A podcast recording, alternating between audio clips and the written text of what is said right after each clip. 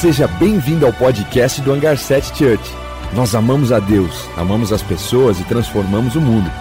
Esperamos que essa mensagem possa tocar o seu coração e te aproximar de Jesus. Aproveite.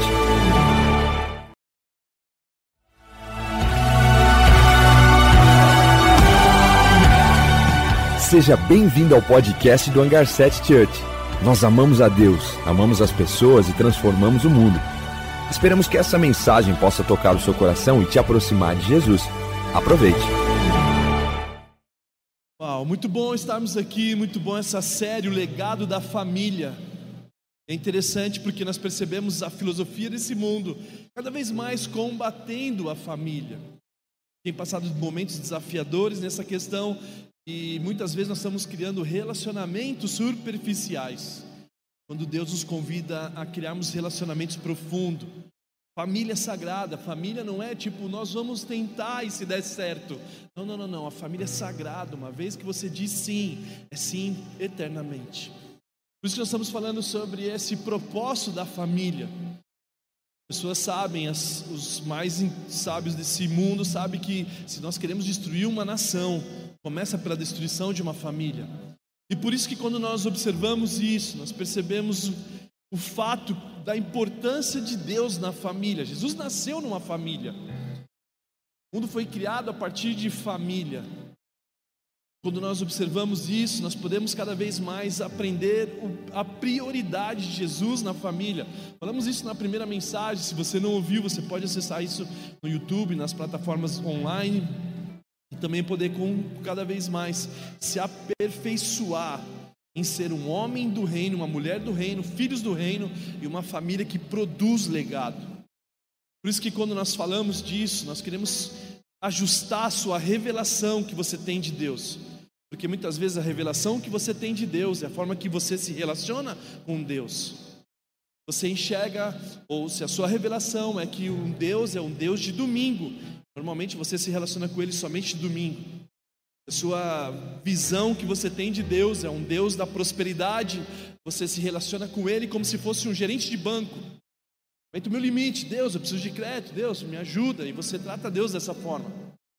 Você conhece Deus, ou se você entende que Deus é um Deus que cura. Normalmente você procura Deus somente quando você precisa de cura. E essa mensagem do legado da família, nós vamos aprender Deus na sua essência, esse Deus que é onisciente, que sabe de todas as coisas, esse Deus que é onipresente, Ele pode estar em todos os lugares, esse Deus que é onipotente, um Deus que é poderoso, Ele escolheu ser Pai, Ele escolheu fazer de você e de mim filhos, e não só filhos, mas filhos amados. E por isso que nós precisamos ajustar a nossa ótica de quem Deus é, para que eu possa construir a minha vida com essa jornada. E não é um qualquer pai, não é um pai que talvez as frustrações, como eu falei na primeira mensagem, a forma com que minha família, com as influências que eu tive na minha casa, normalmente eu traduzo isso para Deus. Se de repente o meu pai, minha família passou por um divórcio, eu acho que Deus vai me abandonar em qualquer momento da minha vida. Se de repente meu pai não foi presente, eu não consigo ver um Deus presente. E por isso que a importância de nós sermos ajustados todo sentimento, toda mentalidade, ou até mesmo sistemas de crença que nós temos, para que nós possamos ajustar a partir de agora da família do céu, não mais somente da família da terra. Que a nossa influência seja a família do céu, o Pai, o Filho, o Espírito Santo, o relacionamento deles nos afetar, todo o sistema de crenças nosso, para que nós possamos ser ajustados e aí sim vivemos agora com a ótica perfeita de quem Deus é. E por isso que quando nós olhamos isso, a gente percebe que esse Deus que ele escolhe ser nosso Pai, ele foi revelado por Jesus, né? Jesus onde ele fala a oração do Pai Nosso, Pai Nosso que estás no céu. Essa, essa oração, ela gerou conflitos no sistema religioso. Até porque o sistema religioso, ele, ele, ele consegue, a religião forma religiosos, uma família que forma filhos. Então, quando Jesus falou, Pai nosso que estás no céu, o ambiente religioso começou a pressionar: como ele pode chamar Deus de Pai? No Antigo Testamento, Abraão, Moisés, eles não tiveram o privilégio de ser chamado de filho de Deus, mas Jesus veio revelar o Pai para nós. Jesus ele veio com um propósito de mostrar esse Deus qual nós servimos, ele é o nosso Pai.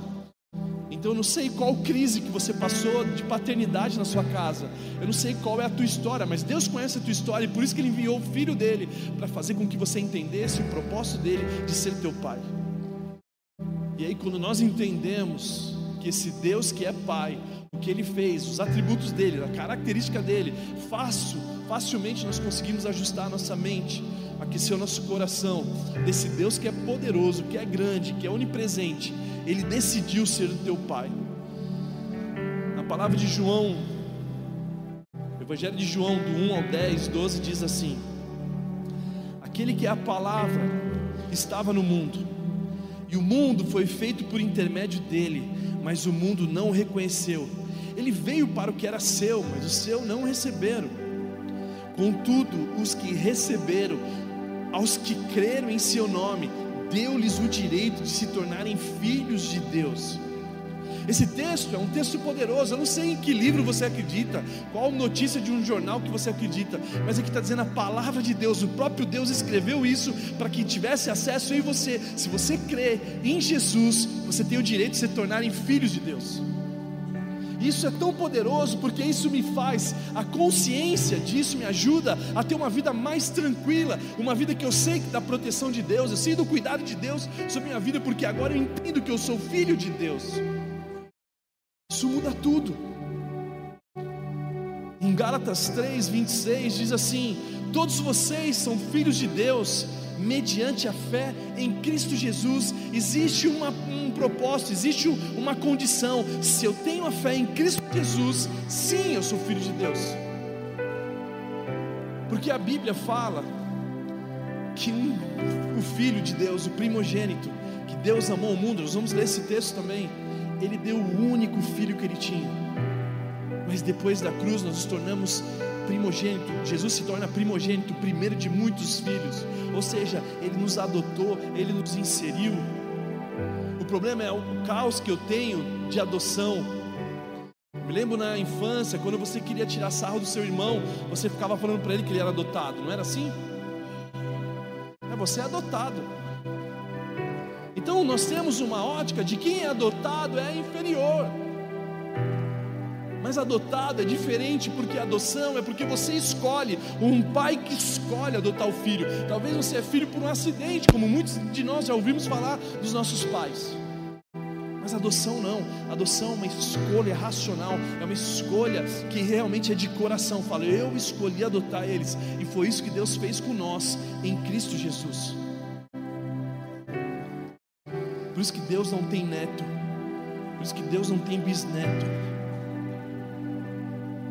em Gálatas 4, 7 diz assim: Assim vocês não são mais escravos, mas filhos, e por ser filho de Deus, também o tornou herdeiro. Deus o tornou herdeiro. Ou seja, vocês já não são mais funcionários, vocês já não são mais colaboradores. Vocês agora, por ser filho de Deus, Deus o também o tornou herdeiro. Ou seja, nós temos acesso à herança do céu. O que te falta, você pode ir no céu buscar isso.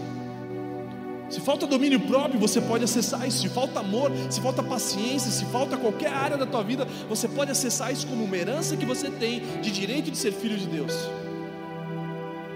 E por isso que o primeiro ponto dessa mensagem, a primeira característica da paternidade de Deus, o primeiro atributo desse Deus que é Pai é o amor incondicional. Ele nos ama de forma incondicional. Ele nos ama de forma sem limites, incondicionalmente ponto é que quando nós observamos esse amor incondicional, muitas vezes nós geramos conflito em nós, porque nós não conseguimos confiar nesse amor.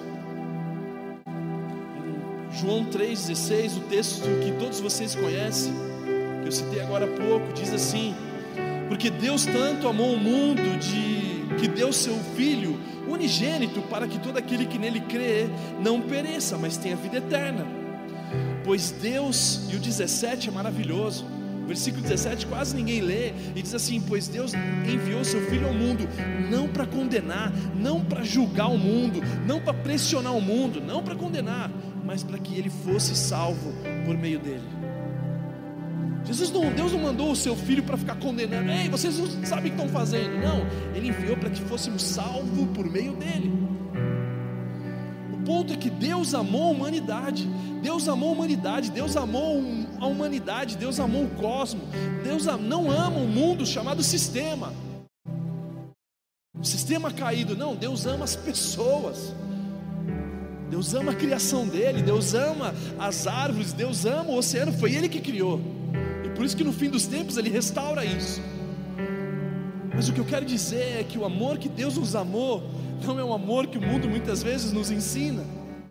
Para quem não sabe, no Antigo Testamento nós tínhamos o livro, foi escrito em hebraico para o povo hebreu, o povo de Deus.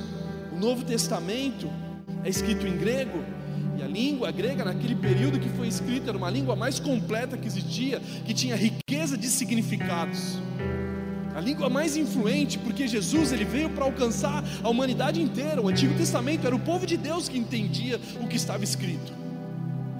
Aí Deus vem mostrando que Deus amou a humanidade. E os gregos, quando você estuda a palavra de Deus no grego, a tradução de amor tem vários significados. Os gregos, o Platão define que o amor é o amor eros, o amor de erótico, um amor que é especificamente por atração física.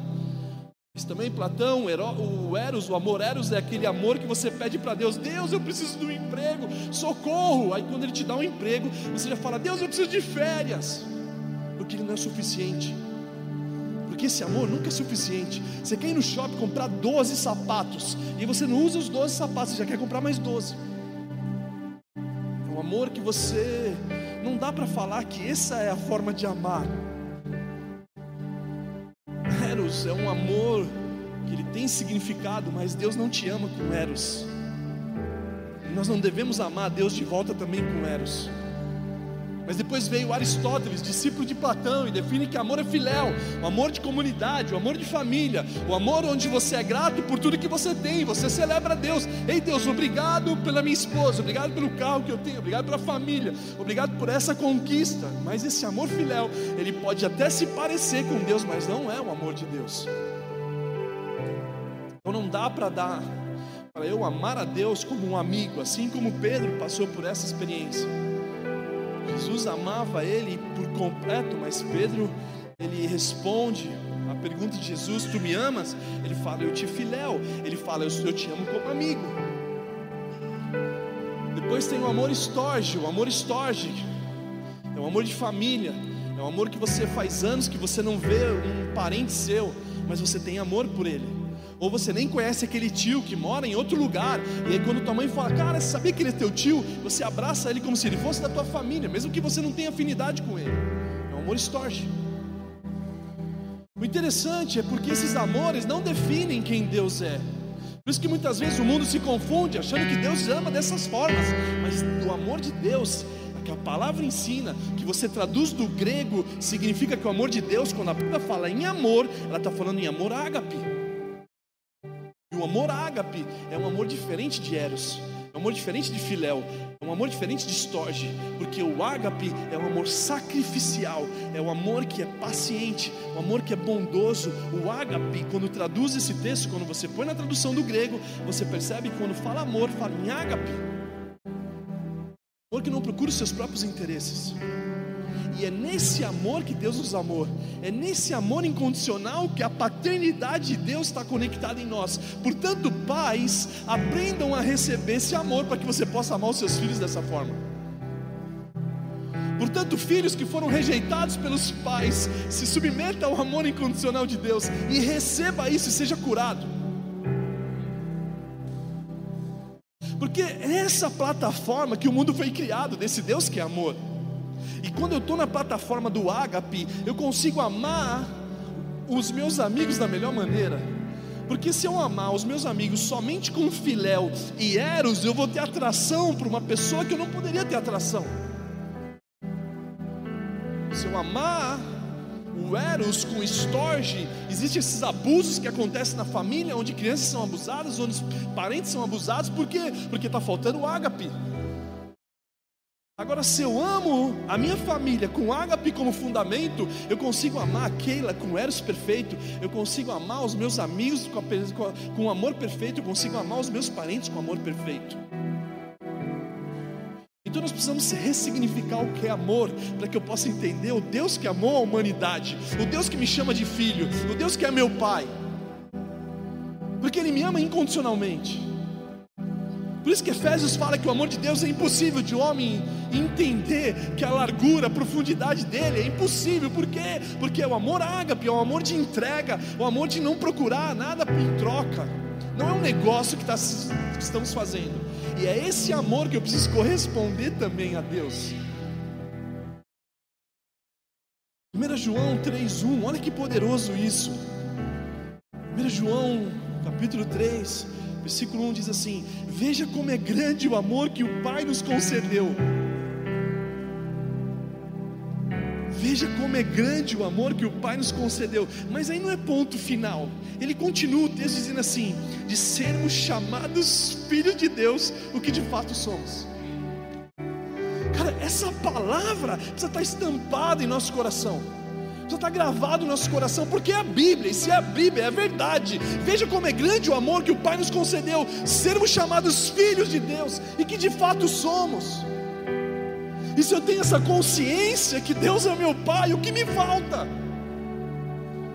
O que me falta? O que me preocupa? O porquê eu acordo em desespero para trazer comida para casa? O porquê que eu perco tanto tempo? Porque Ele é meu Pai. Agora eu confio nele, porque se ele não é o teu pai, talvez a preocupação se tornou o teu pai. Suas crises podem se tornar o teu pai.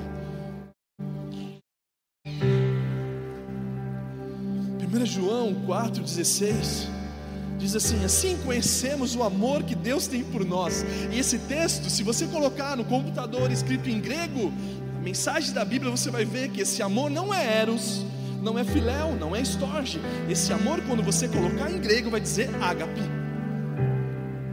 Então, assim, conhecemos o ágape que Deus tem por nós e confiamos nesse ágape. Deus é amor, Deus é ágape, todo aquele que permanece no ágape permanece em Deus e Deus nele. Se nós amarmos as pessoas com amor sacrificial, se nós amarmos o nosso país, tem gente que se divorcia do Brasil e vai para outros países porque não ama o Brasil com amor ágape, ama só de interesse. Não, o Brasil não está me oferecendo nada, essa igreja não tem nada para me oferecer, nem ar-condicionado, só tem a, a, a máquina, mas o ar não funciona. Eu vou para outra. Mas quando nós amamos a igreja, quando nós amamos o Pai de sacrificial, assim, rapaz, que prazer maravilhoso. Ó, oh, que gostoso. Rapaz, que calor, que bênção. Aproveitar, né, gente? Senhor, em nome de Jesus, Pai, ajuda a gente. Os eletricistas, os caras não estão conseguindo. Pai, em nome de Jesus, semana. Amém? Romanos 8, 38 e 39 fala que nada na criação é capaz de te separar do amor de Deus que está em Cristo Jesus. O sistema religioso muitas vezes nos ensinou, não, quando você falha, você se afasta de Deus, mas a Bíblia fala que nada na criação, nem presente, nem futuro, nem altura, nem abismo, nada na criação é capaz de te separar do amor de Deus que está em Cristo Jesus. Nada. Até porque um Deus que muda a partir do momento que, ah, não, é, para mim não é Deus isso.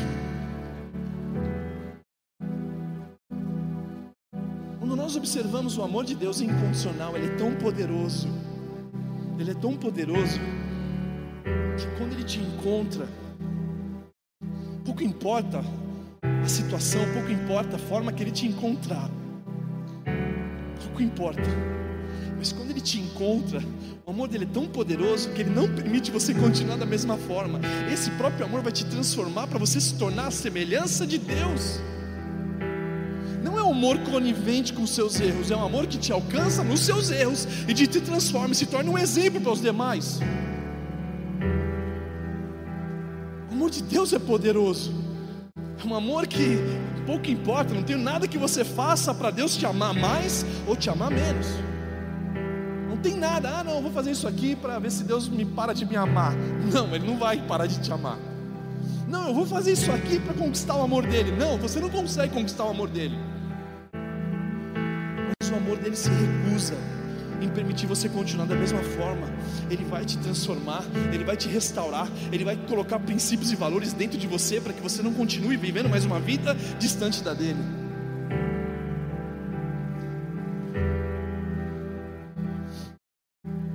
Segundo ponto da característica da paternidade de Deus. Segundo ponto do atributo. Gente, eu, eu, eu, eu separei quatro. Eu poderia colocar quatro mil aqui. Tantas coisas desse Deus. Mas segundo ponto é o cuidado, o sustento e a proteção. Os atributos de Deus, ei pais, aprendam isso para que você possa colocar em prática com seus filhos. Eis filhos que foram frustrados com o pai, receba de, do Pai Celeste esse cuidado, essa proteção, esse sustento para que você seja curado. Diz assim, Mateus 6, 31 ao 33. Portanto, não se preocupe dizendo o que vamos comer, o que vamos beber, o que vamos nos vestir, pois os pagãos é que corre atrás dessas coisas. Pagão, para quem não sabe, é quem não conhece a Deus. Quem não me conhece, que corre atrás dessas coisas. Continuando dizendo, mas o Pai Celestial sabe que vocês precisam dela.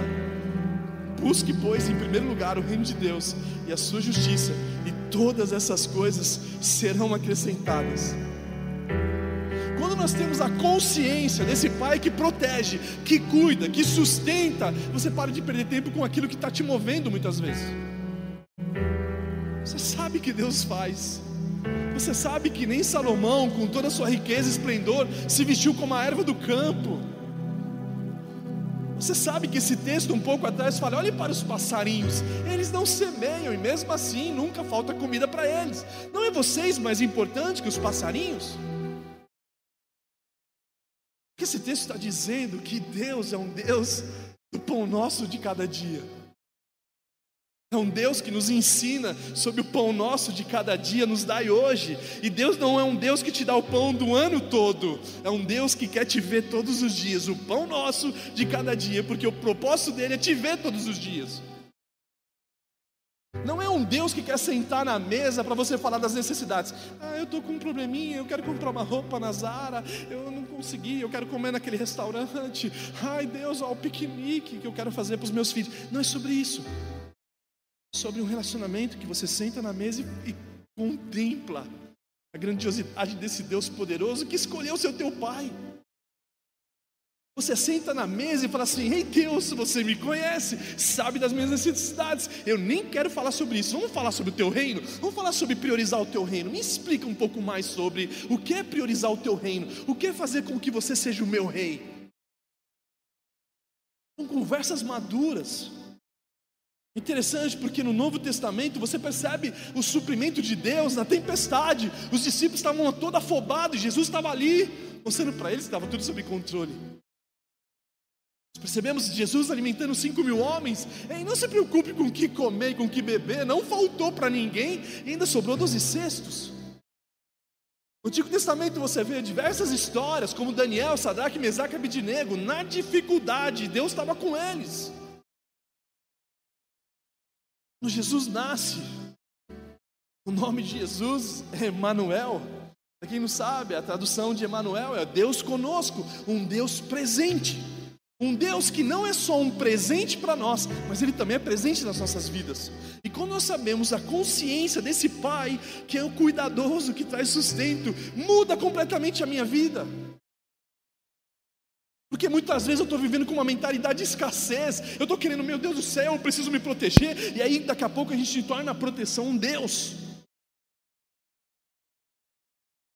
Ao invés de me submeter à paternidade dele, ei pai, aba pai, ei paizinho, eu sei que você cuida de mim. Eu não estou dizendo para você viver uma vida inconsequente. Estou dizendo para vocês não se preocupar com tudo que você tem se preocupado nos seus dias a dias, porque ele conhece as suas necessidades. Terceiro ponto da característica da paternidade de Deus é disciplina e correção. Quão poderoso é a disciplina, quão poderoso é a correção, quão poderosos são os limites que Deus coloca para nós não ultrapassarmos Ele. E todas as vezes que nós ultrapassamos os limites, nós pagamos alto preço. Deus nos coloca limites porque Ele nos conhece. Deus conhece a gente muito mais do que a gente mesmo. O mundo tão, tão de ponta cabeça que o Deus criou as coisas, vem os, os, seres humanos, mudam tudo que Deus fez e ainda começa a reclamar de Deus. Ei Deus, olha minha vida como está, mas também você está vivendo do seu jeito. O cara que criou a Apple, os caras criaram a Apple e você tem um celular da Apple, aí você, eles criaram as regras para você usar, precisa carregar a bateria assim, você usar dessa forma, mas você fala assim, não, eu não vou usar dessa forma, eu não vou obedecer esses caras, deixa eu pegar a Apple e colocar do jeito que eu quero, vamos pôr na churrasqueira agora, vamos ver o que vai acontecer, põe o celular na churrasqueira lá, vamos ver, vai dar problema, que você não está obedecendo? O fabricante. Sabe, quando Deus nos coloca limite, Ele está demonstrando o amor dele por nós. Ele chega para Adão e Eva e fala assim: Olha, tá vendo disso aqui tudo? Você pode comer à vontade. São frutos, tem os animaizinhos, tem as girafinhas. Eu fiz tudo pensando em vocês, mas ali existe um limite. Essa árvore é o único lugar que você não pode tocar. Quantos de nós ultrapassamos os limites da nossa vida e pagamos um alto preço? Levanta sua mão quem já ultrapassou limites aqui. Paga até hoje, às vezes. Sabe, os limites são disciplinas de Deus para mostrar o amor dele que ele tem por nós. E quando nós ultrapassamos esses limites, nós nos machucamos, nos frustramos, decepcionamos a gente mesmo. Provérbios 3, versículo 11, 12. Características da paternidade de Deus. Meu filho, não despreze a disciplina do Senhor, nem se magoe com a sua repreensão, pois o Senhor disciplina quem ama, assim como o pai faz ao filho que deseja o bem. Limites demonstram amor e cuidado. Eu fico imaginando se eu chegasse para o Brian, para o Kevin e falasse para eles com 7, 10, 15 anos de idade: Ei filhos, Vivam da sua maneira. Faça o que vocês quiserem. Naquele exato momento eles iam pensar assim: Uau, eu tenho o melhor pai do mundo. Agora eu posso comer chocolate. Eu não vou mais para a escola. Eu vou só de rolê e eu vou fazer o que eu quero. Vou jogar bola o dia inteiro e vou não sei aonde. Só que quando ele chegasse com 30 anos, eles não iam ter mais os dentes, eles não iam ter mais formação, eles não iam ter nada. Ele falou assim: Pai, você é o pior pai do mundo. Olha o que você fez. Então, a disciplina, a correção, nós não podemos menosprezar, porque revela o amor que Deus tem por nós. É claro que o problema muitas vezes é que nós pensamos que a correção de Deus é castigo. A correção de Deus é punição, e a punição é a Segunda Guerra Mundial, é a Primeira Guerra Mundial, que lá em 100 anos atrás nós somos influenciados por isso. Mas a correção de Deus é pedagógica, ele senta, é um professor que te ensina e diz assim: olha, esse caminho, como Jesus muitas vezes usava as parábolas, olha o seguinte: olha, é, existe um homem que foi o caminho dele, foi esse, e outro que fez esse outro caminho. Você decide o que você faz. Por isso que Deus nos deu livre-arbítrio. Por isso, igreja, que Deus perdoa. Ele perdoa, mas a vida não. A vida não vai te perdoar. E por isso que Ele nos ensina a viver da maneira que Ele determinou, para que nós pudéssemos viver uma vida completamente digna, abençoada.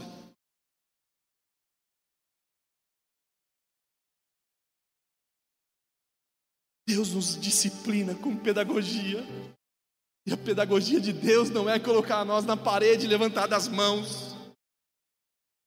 Pessoas que têm traumas agora por causa dessa infância que foi abusiva muitas vezes. Filho, você está de castigo, vai ler a Bíblia. Os crentes na época eram loucos.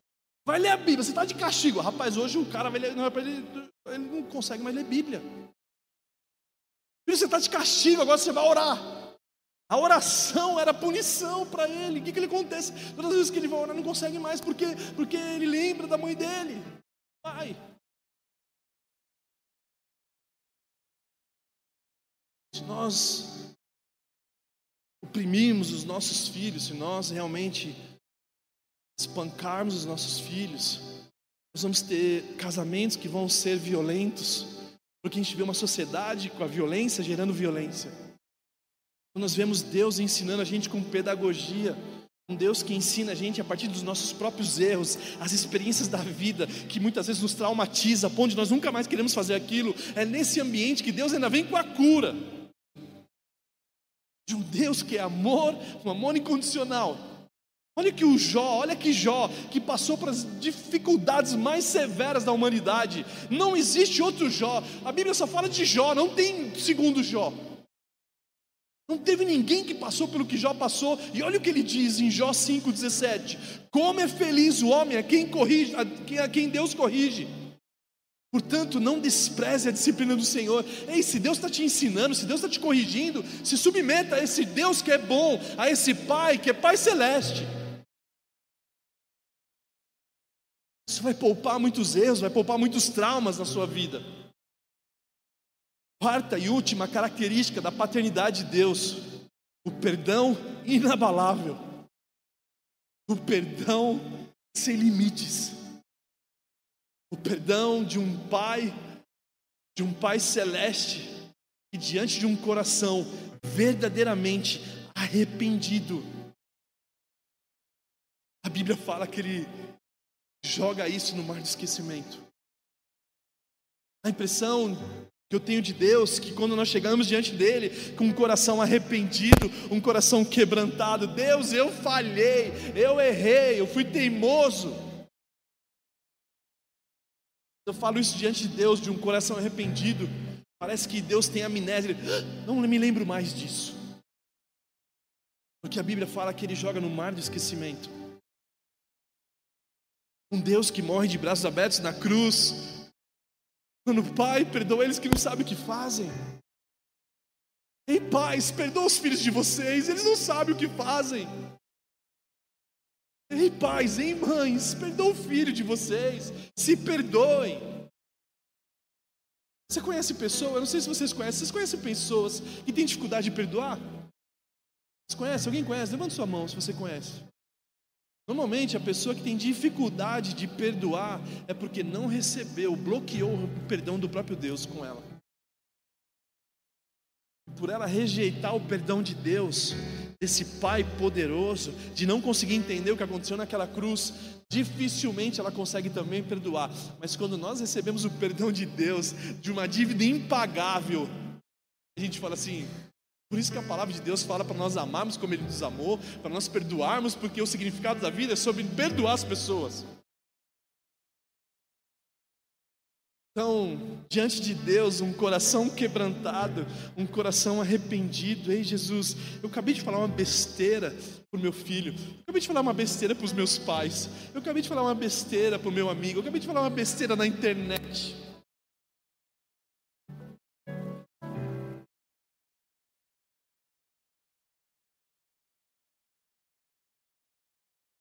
dia 31 de outubro, tem que acontecer a maior redenção da história dos brasileiros. Os brasileiros estão se matando por causa de uma coisa chamada política. Eu não estou discutindo se é bom ou não, gente. Mas a gente se mata. E o Evangelho de Jesus não tem compatibilidade com isso. Jesus veio na maior crise política dele, ele falou assim: O meu reino não é desse mundo. Claro que eu não estou dizendo para nós sermos coniventes, não estou dizendo sobre política, mas eu estou dizendo que Deus ele vai falar assim: Ei, irmãos, vocês estão se matando por questões. Agora está na hora de vocês pedir perdão um para o outro. Porque esse perdão que Deus nos perdoou, Ele nos perdoou para nós nos estarmos unidos com Ele, Ele nos chamou para o ministério da reconciliação. A Bíblia fala que Deus nos chamou, ei, vocês foram chamados para se reconciliar uns aos outros. É tão poderoso isso que a Bíblia fala que quando você for fazer sua oferta, o momento de generosidade na igreja, e você tiver brigado com seu irmão, é melhor você deixar sua oferta no altar, ir lá resolver os seus problemas e depois ofertar, porque eu não quero isso. É muito forte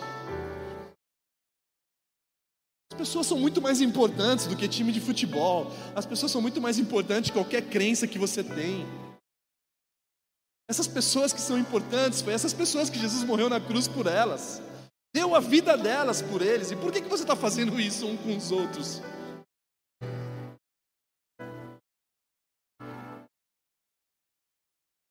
Uma das coisas mais nobres dessa igreja foi quando nós definimos o nosso estatuto e nós falamos assim: aqui não falamos de time de futebol, aqui não falamos de política, aqui não desprezamos outras igrejas, não falamos mal de pastores, de padre, não discutimos isso, pregamos somente o Evangelho. Essa igreja aqui.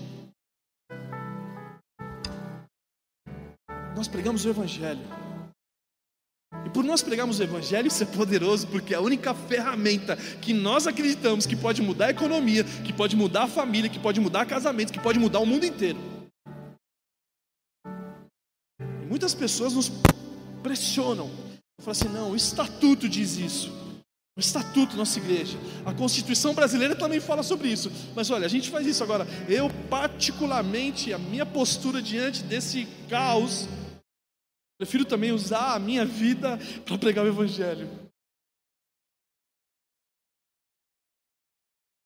Então, quando nós entendemos esse Deus, esse Pai, esse perdão inabalável, quando ele vê um filho que se distancia dele, como a história do filho pródigo, que o filho pródigo pede herança para o seu pai e foge do pai, e naquele período pedir herança para o pai, sendo que o pai estava vivo, o filho estava dizendo assim para o pai: Pai, eu quero a minha herança aqui, porque para mim o Senhor está morto.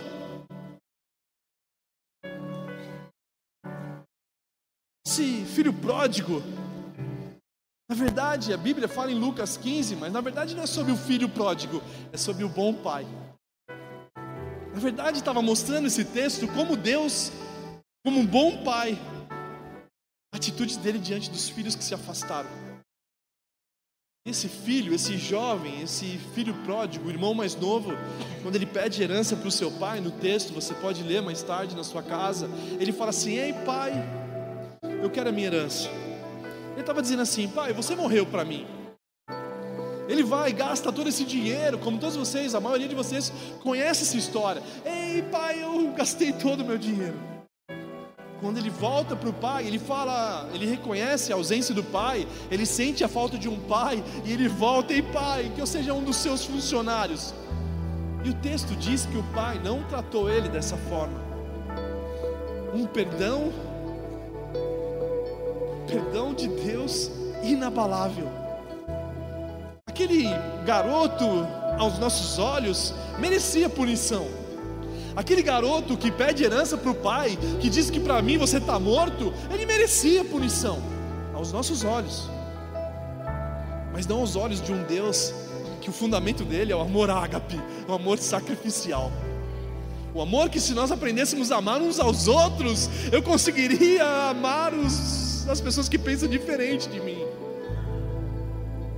O amor sacrificial, o amor ágape, o amor que ele vem trazer redenção para a humanidade, é esse amor que nós temos que nos amar, é esse amor que nós pais e filhos temos que se amar. Ah, Rua, mas você não conhece o pai que eu tenho. Eu não conheço, mas Deus conhece, e por isso que ele também te ensina a amar dessa forma.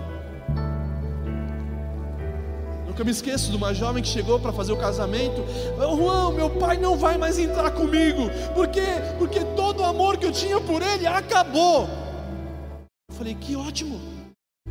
Agora comece a amar o seu pai com o amor de Jesus por ele. Já perguntou para Jesus como Jesus vê o seu pai? Pergunta para Jesus: Ei Jesus, como você vê meu pai?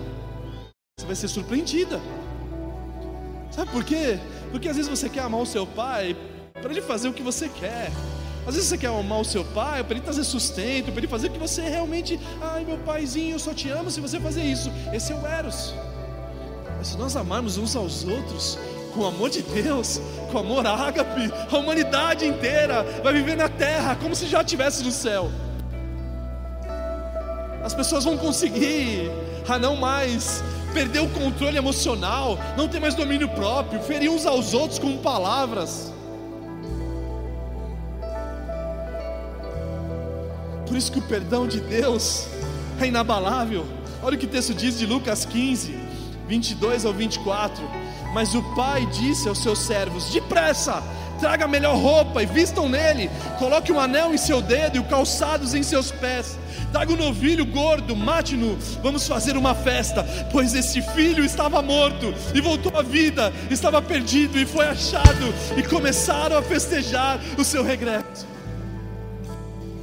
Aos olhos humanos isso era impossível. Ele merecia castigo, mas o pai o amou. O amor, o pai trouxe uma roupa, vestiu de, da nudez que ele estava, de uma vida de, de perdição. Ele colocou calçados. Os calçados naquela época mostravam dignidade. O anel era um anel da identidade da família. Põe um anel logo nele, devolve a filiação para ele e vamos fazer uma festa. Pega o novilho para que ele possa se sentar na mesa com a gente, porque ele estava morto e agora está vivo. Esse é o nosso Deus. Essa paternidade que recebemos dele, um Deus que através do seu filho Jesus nos tornou filhos de Deus. E filhos de Deus, amados dele, e por isso que nós devemos ser dessa forma, amarmos como Ele nos amou, amar os nossos filhos independente do que eles façam, amar os nossos pais independente de quem eles sejam. Amar como Jesus amou Pedro, amar como Jesus amou Mateus, amar como Jesus amou Tomé, amar como Jesus amou seus discípulos, amar como Jesus amou as pessoas, porque a Bíblia fala que é expressão exata de Deus. E se você amar uns aos outros, o mundo saberá que vocês são os meus discípulos. Então, esse Deus que é Pai, essa paternidade do céu, ela precisa afetar a tua vida para que você possa se tornar um bom pai, bons filhos, e assim nós transformamos a humanidade a partir da influência do céu, não mais da terra. Portanto, quero convidar a igreja a nós ficarmos de pé, nós oramos nesse momento. E meu plano de ação para vocês é: primeiro, aceite a filiação de Deus, aceite que Deus é o seu Pai. Segundo, aceite o amor de Deus por você. Terceiro, aceite o cuidado de Deus, o sustento dele para você, a disciplina de Deus e o perdão de Deus, porque todos os que creram e receberam e creram no seu nome foram chamados filhos de Deus. Somos filhos de Deus. Nós temos um Pai, um Pai que é bom. Então feche seus olhos e comece a declarar isso sobre a sua vida, sobre a sua casa.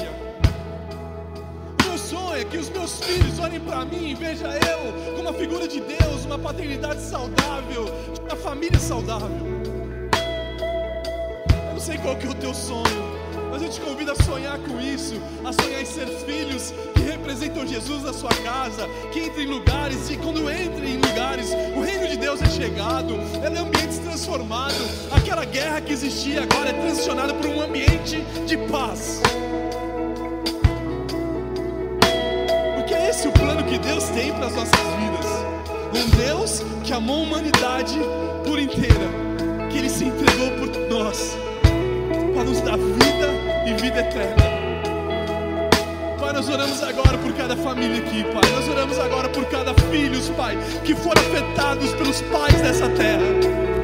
Oramos agora, Pai, pelas decepções, pelas frustrações de uma casa desestruturada, Pai. Oramos agora por filhos que foram abusados verbalmente, fisicamente, sexualmente pela sua família, Pai. E que o Senhor traga cura, Pai. Traga a cura de Jesus, o sangue de Jesus na cruz, restaurando, Pai, trazendo dignidade, restaurando identidade, Pai.